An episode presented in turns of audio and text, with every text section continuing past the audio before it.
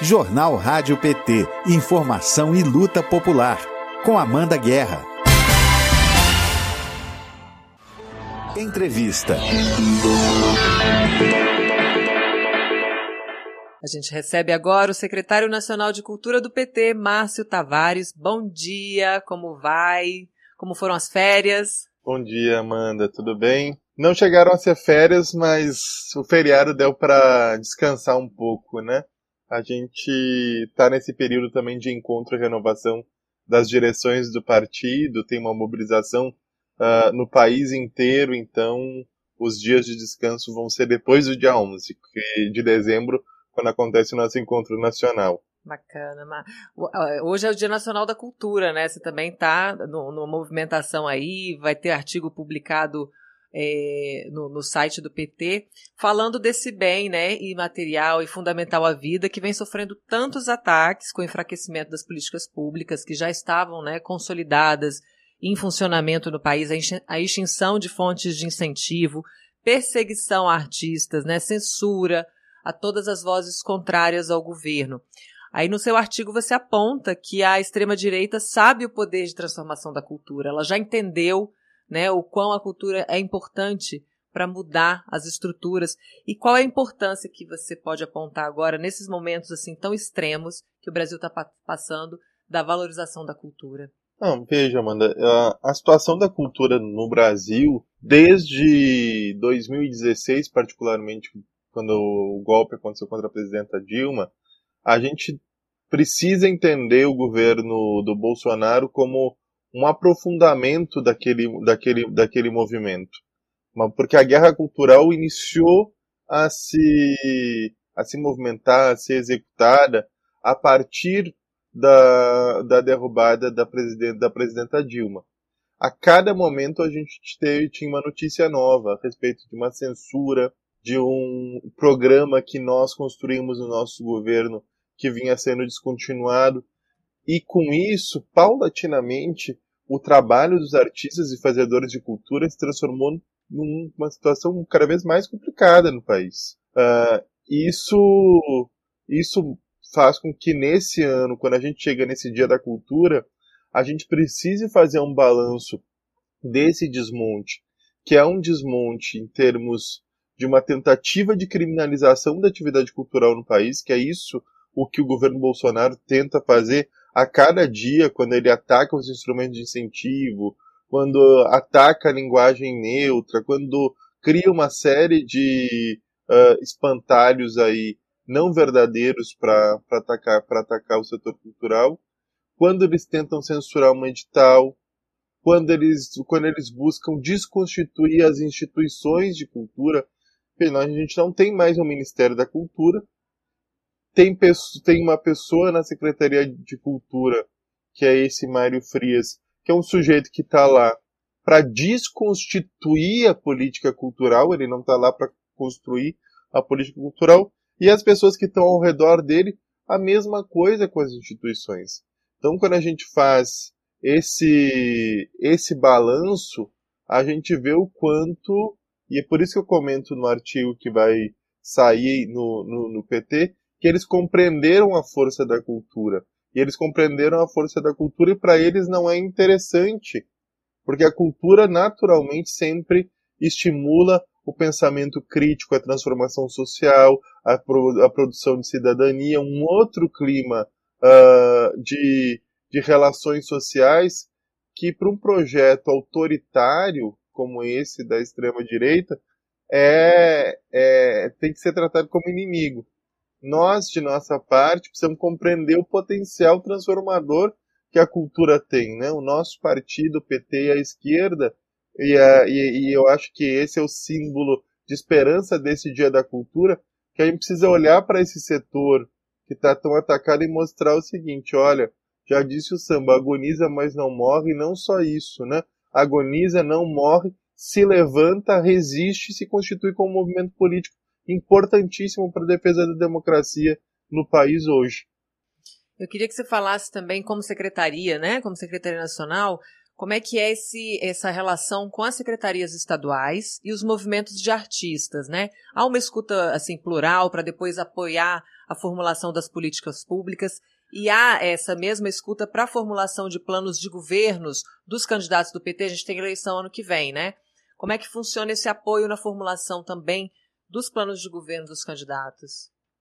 Então veja, Amanda, nós hoje o PT tem uh, a Secretaria Nacional e a gente tem secretarias estaduais em 25 dos 27 estados. Né? A, a estrutura de eleição uh, das secretarias determina o interesse dos filiados né, em participarem do encontro e organizarem. Esse ano, e isso demonstra também um pouco a virtude aí do, do nosso trabalho coletivo nos últimos quatro anos, nós vamos ter a Secretaria de Cultura organizada nos 27 uh, unidades da federação do país. Esse encontro tem sido um momento de muita mobilização e a, e a Secretaria de Cultura se transformou na secretaria com maior número de optantes. Né? O PT permite que cada um uh, dos seus filiados opte por uma área de militância que lhe interessa participar e hum. construir o debate. A cultura é hoje a maior secretaria. Nós uh, só não somos maiores que as secretarias que nesses quatro anos festivais Lula livre, quando o presidente precisava ser uh, recuperar seus direitos políticos, lei Aldir Blanc, uh, agora a lei Paulo Gustavo, uh, o, todas as iniciativas que a gente tomou contra o Bolsonaro, essa mobilização gerou engajamento e eu acho uma procura cada vez maior, uma identificação do PT como partido da cultura. E isso acontece em nível nacional, e aí, na sequência da resposta da tua pergunta, nos estados também. As secretarias estaduais também tomaram um movimento de grande, revigora, de, eh, de grande revigoramento da sua atuação. Uh, nós temos um fórum de secretários e secretárias que tem se reunido periodicamente. E nesse fórum a gente busca construir uma ação compartilhada entre o que a gente faz aqui nível nacional com as ações dos territórios, né, para a gente poder justamente contribuir de forma mais atenta na construção de dois elementos, né? O nosso enlace com os movimentos culturais precisam ser cada vez mais profundos, na, na minha opinião. A gente precisa a, a, a gente precisa não só atuar lado a lado, mas contribuir de forma ativa para o fortalecimento desses movimentos do ativismo cultural que está se organizando e a nossa capacidade de elaboração. E isso envolve a nossa disputa pelos governos e também a nossa disputa por bancadas nas câmaras de vereadores, nas assembleias legislativas e no Parlamento Federal, no Senado e na Câmara o, desde o ano passado, quando uh, teve o movimento uh, da última eleição, nós conseguimos constituir uma bancada de vereadores e vereadoras que tem tido muito destaque na defesa da cultura, recolocando esse tema na agenda. E eu acho que isso nos permite chegar nesse próximo ano para construir um projeto para eleger uma bancada maior de defensores da cultura e nesse movimento a gente construiu uma, uma agenda pelo país de construção do programa do presidente Lula de Cultura que seja participativa. Eu, quando tenho falado por, por todo o país, eu faço uma provocação de o seguinte, olha, o PT nunca construiu o seu programa a partir da cabeça de uma ou duas pessoas, e, e, uh, mas sempre fez isso de forma coletiva, a partir de um processo de escuta. Nossa forma de construir, de construir política uh, é essa, né? Projeto Nacional de Desenvolvimento, ele só é nacional e só compõe desenvolvimento de verdade ser incorporado a dimensão popular da construção com todos os agentes que estão uh, vão ser atingidos por essa por essa movimentação. Na cultura é isso que a gente quer fazer no próximo ano. A gente quer fazer um processo de ativação junto com as secretarias estaduais e isso vai contribuir no processo também dos programas dos nossos governos para a construção de um programa transformador, porque a gente faz uma avaliação dizendo, olha, a situação está muito ruim, Então nós precisamos começar a pensar desde já o que, que a gente propõe uhum. de projeto para o futuro. Perfeito. João Ricardo Roque diz aqui: muito triste, depois dos avanços no setor cultural com Lula e Dilma, poderíamos estar comemorando e pedindo mais avanços. Hoje tem que lutar contra o retrocesso cultural deste governo. De Norades, aqui no Dia Nacional da Cultura, devemos reafirmar nossa luta e continuar pressionando o senador Rodrigo Pacheco para que a pauta, para que paute é, a votação da Lei Paulo Gustavo. A gente vai falar disso daqui a pouquinho. Aqui o trem está desgovernado, está faltando maquinista, mas quem está na direção é um ciclista que nem sabe se equilibrar. Diz aqui Darks Kerley, eu acho que é isso. E tem também uma pergunta aqui do, do João Ricardo Roque, que eu acho que ele é do cinema, porque ele sempre participa aqui com a gente falando de cinema. Mas antes, deixa eu falar aqui com a Dinorá, tá, tá te saudando aqui. Grande companheiro Márcio Tavares, sempre na luta por políticas públicas de cultura, agora à frente na luta pela aprovação da Lei Paulo Gustavo. A pergunta do João Ricardo Roque é, há um debate mais amplo sobre a valorização da cultura brasileira através do cinema, como forma de marketing e massificação para o Brasil e o mundo, desde agora para o futuro governo Lula? Ele quer que você fale da formulação de políticas para o cinema especificamente. Olha, uh, Amanda e Rock, esse é um tema, esse é um tema que eu acho que ele é estratégico uh, quando a uhum. gente pensa na, na política cultural nesse momento. Uh, um, porque nós construímos no nosso, no nosso, no nosso governo o Fundo Setorial do Audiovisual, reconstituímos a Ancine com uma dimensão e uma capacidade de produção de política que levou a nossa produção audiovisual para um outro patamar. A gente saiu em 2003 para uma produção de menos de 20 longa-metragens por ano, para chegar no final, no final do nosso, do nosso governo, 2016, a produção de 150 longa, longas metragens por ano, avançando para a produção de séries, etc., de uma maneira muito importante. E isso tem gerado, tem, tem gerado também um impacto extremamente positivo na formação de uma geração de novos cineastas, novos roteiristas que estão uh, que estão vindo de diferentes espaços, não só dos núcleos tradicionais, das grandes capitais, mas também de cidades que muitas vezes são uh, das regiões metropolitanas, como por exemplo o cinema que está sendo produzido na cidade de Contagem há muitos há, há, muito há muito tempo, na a, a produção uh, que vem do norte, né? Agora a gente tem tido o, o cinema amazônico produzindo coisas muito interessantes. Isso é resultado da nossa política. Ao mesmo tempo, o governo Bolsonaro vem fazendo uma tentativa de estrangular o setor. Né? Quem viu a entrevista do Wagner Moura pro, uhum. no, nessa segunda-feira no Roda Viva, ele comenta muito bem a respeito disso. Né? O, o que era a política pública que fez com que houvesse esse destampamento dessa agenda do setor, ficou restrito agora a iniciativas pontuais, privadas, e é um setor que está passando por imensa dificuldade. Se a gente verificar e eu vou tentar chegar. Eu, tento, eu sempre tento chegar no simbólico por último, que eu acho que no fim é o mais importante da nossa agenda cultural. Mas, economicamente, uh, a indústria do audiovisual gerava mais emprego, 300 mil empregos, do que o setor do áudio, do que o setor automobilístico, do que o, do que o setor uh, de peças e, uh, peças e autopeças, se pegar e fazer a comparação de incentivo fiscal e fazer a comparação do quanto o Estado investe para manter os empregos nessas áreas e o quanto é investido no setor de cultura, a comparação é chega a ser gritante, porque esses setores recebem 50, 60 bilhões de incentivo, de incentivo fiscal ao ano e o cinema, o audiovisual, recebe uma fração disso, né? A, a, a nossa Condecine uh, arrecada cerca de 600, 700 milhões a cada ano e não é aplicada.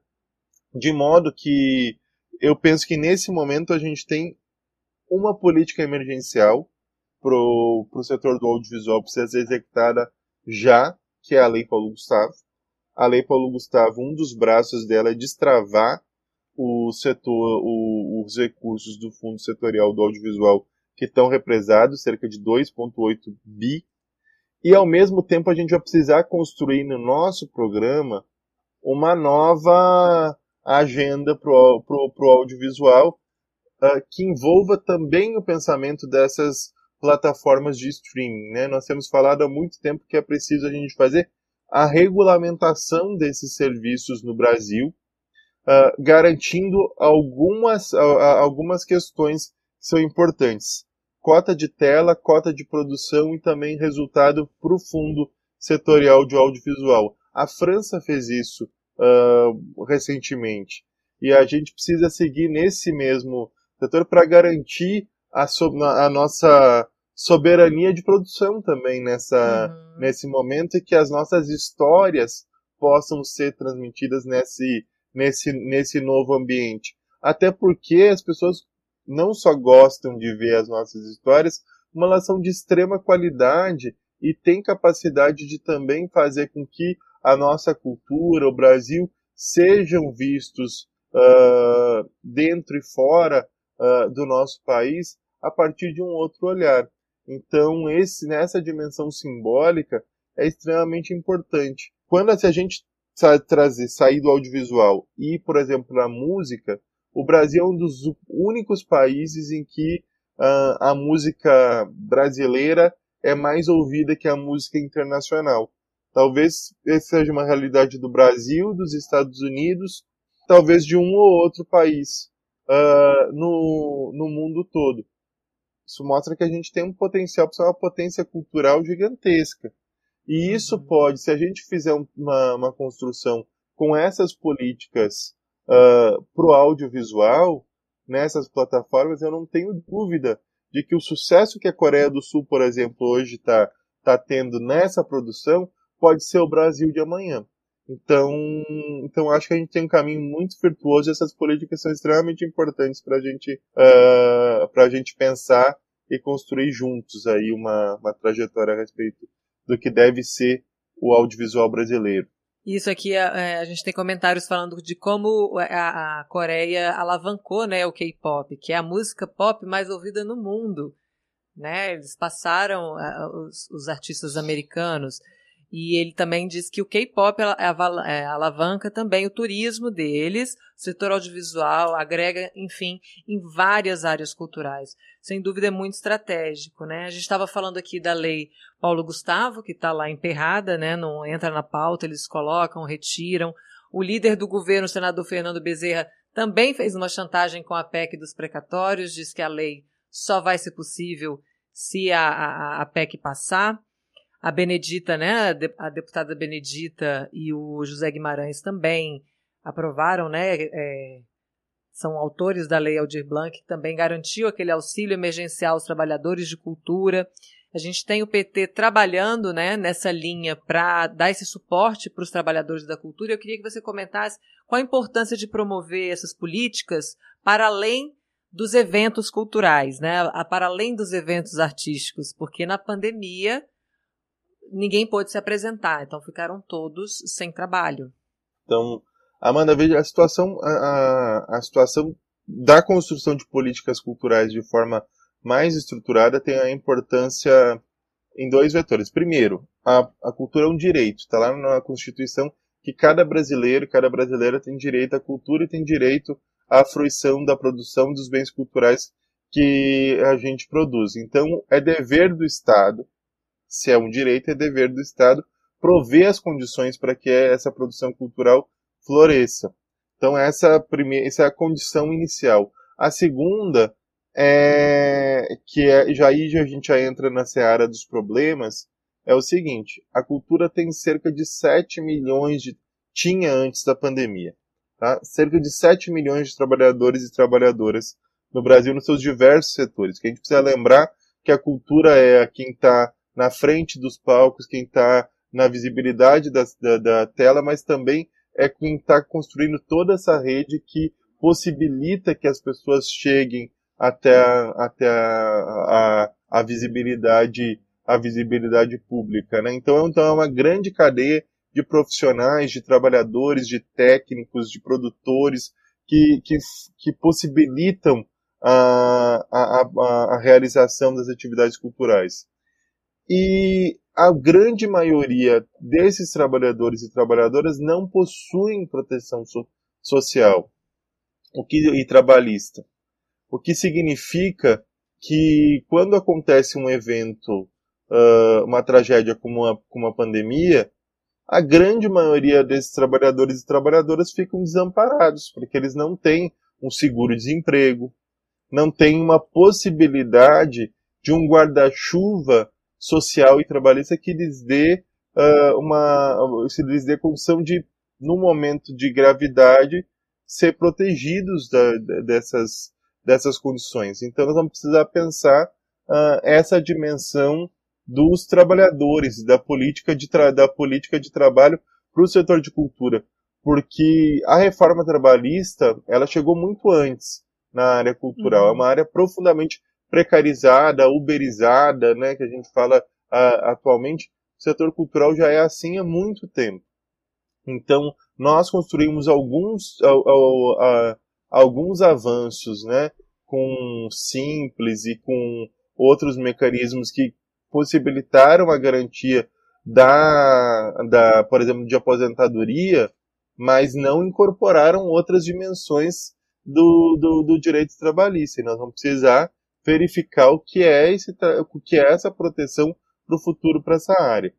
Uh, ao mesmo tempo, nós vamos precisar também garantir estruturas de empregabilidade uh, e, re, e, verificar quais são as políticas do futuro. Nós uh, fomos aqueles que investimos profundamente na política de editais, nós vamos precisar seguir fazendo isso, mas também pensar quais são os mecanismos que a gente pode adotar no futuro que garantam também o, o fomento, a criação de redes, a criação de cadeias produtivas que fa façam com que esses trabalhadores e trabalhadoras possam também ter condições, porque sem, uh, sem artista, sem produtor, sem fazedor de cultura, não tem direito à cultura. Então é uma relação aí simbiótica que a gente precisa cuidar bem dela. Tá certo. João Ricardo Roque diz aqui que seria interessante, no próximo governo do PT, né, ter um grupo de trabalho com os diretores, né, a exemplo do Wagner Moura, para auxiliar na discussão para a criação de políticas públicas de cinema. Fica aí a sugestão. Boa o ideia. DJ Fábio ACM diz: assistam Marighella. É isso. Eu vou assistir hoje, por exemplo. Temos que assistir, mas por favor, quem for, vai só quem tomou as duas doses e quem não está com nenhum sintoma. Vamos ser responsável e fé na vacina, né? Márcio, muito obrigada pela sua participação mais uma vez aqui com a gente, tá? Tenha um ótimo dia, um ótimo final de semana. Obrigado, Amanda. Vamos todos assistir Marighella, vamos, assistir, vamos prestigiar o nosso, o nosso cinema, as nossas figuras históricas, viva a cultura, né? Hoje, esse Dia da Cultura é um dia de comemoração, né? A gente faz essa avaliação, faz esse balanço, mas quando a gente olha para a dimensão da cultura brasileira, a gente vê que o Brasil pode e vai dar muito certo pela criatividade do nosso povo. Então, é um prazer conversar com vocês e a gente poder seguir aí essa trajetória aqui pelo PT na defesa da cultura. O PT também é o Partido da Cultura. É isso aí. Um abraço, Márcio. Obrigada. Um abraço. Tchau, tchau. Rádio PT. Aqui toca democracia.